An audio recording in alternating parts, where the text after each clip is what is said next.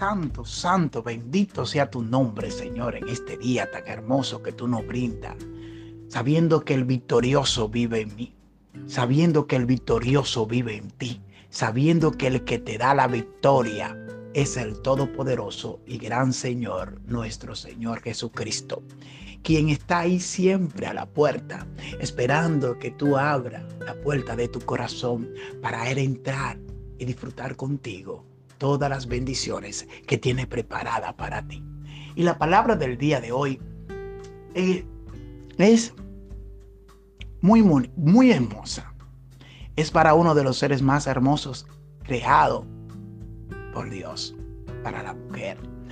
Y, y el consejo por la palabra lo vamos a leer hoy en Proverbio 31:30. Y Salomón escribe Proverbio y, y este versículo 30 le dice a la mujer, engañosa es la gracia y vana la belleza, pero la mujer que teme al Señor, esa será alabada. ¡Wow! ¡Qué palabra tan hermosa! No es lo que tú ves físicamente. Engañosa es la belleza, engañosa es la hermosura, engañoso es lo que puede ver con tus ojos. Puede ser, en estos días, para contarle, compré una, una, una bolsa de, de manzanas y entre todas las manzanas agarré la más hermosa, la más limpia, la más brillosa, la que yo creía que era la que más dulce o deliciosa iba, a estar. Cuando le di la primera mordida a la manzana, la manzana por dentro estaba dañada y tenía gusanos. No es como se ve por fuera, no como tú lo veas por fuera, es como piensa en su corazón, es como actúa en su corazón, es como está por dentro. ¿Dónde está tu corazón? Allí está tu tesoro. Por más lindo que tú veas un hombre o una mujer, tiene que encudriñar su corazón, sus pensamientos, sus actitudes, sus emociones. Más preciosas son las cosas que están dentro que las que se pueden percibir fuera.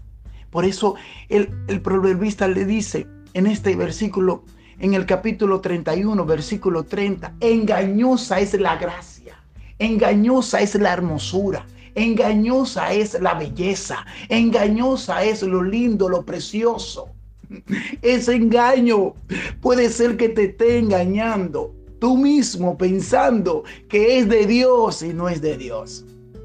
Pero hay un pero aquí muy bonito, que eso es lo que Dios anda buscando en esa mujer virtuosa, en esa mujer que teme a Dios, en esa mujer que, que es cobertura, en esa mujer que es ayudidonia, en esa mujer que es que es cobertura de sus hijos, que es abrigo de sus hijos, que se levanta temprano en la mañana y, y hace los quehaceres de la casa antes de ir al trabajo. Esa mujer que piensa primero en la familia y luego en los demás. Esa mujer, esa mujer virtuosa, esa mujer que teme a Dios, y como teme a Dios, se somete a su esposo. Como teme a Dios, se somete a su, a su patrón o al jefe, el gerente, el, supervisor. Se somete a las autoridades, se somete a todo tipo de autoridad. Y respeta, aún hasta hablando, aún hasta caminando. Respeta a todo el mundo. Esa mujer que teme a Dios, esa, esa mujer será alabada y no por los hombres, sino por mi Padre que está en los cielos. Porque el hombre te puede alabar un momento, pero Dios es por toda la eternidad. Y Él premia, y el premio es larga vida y prosperidad. Ese es el premio que Dios premia. Entonces, cada día debemos de nosotros como hombre valorar el ser de la mujer. Respetar y valorar y amar.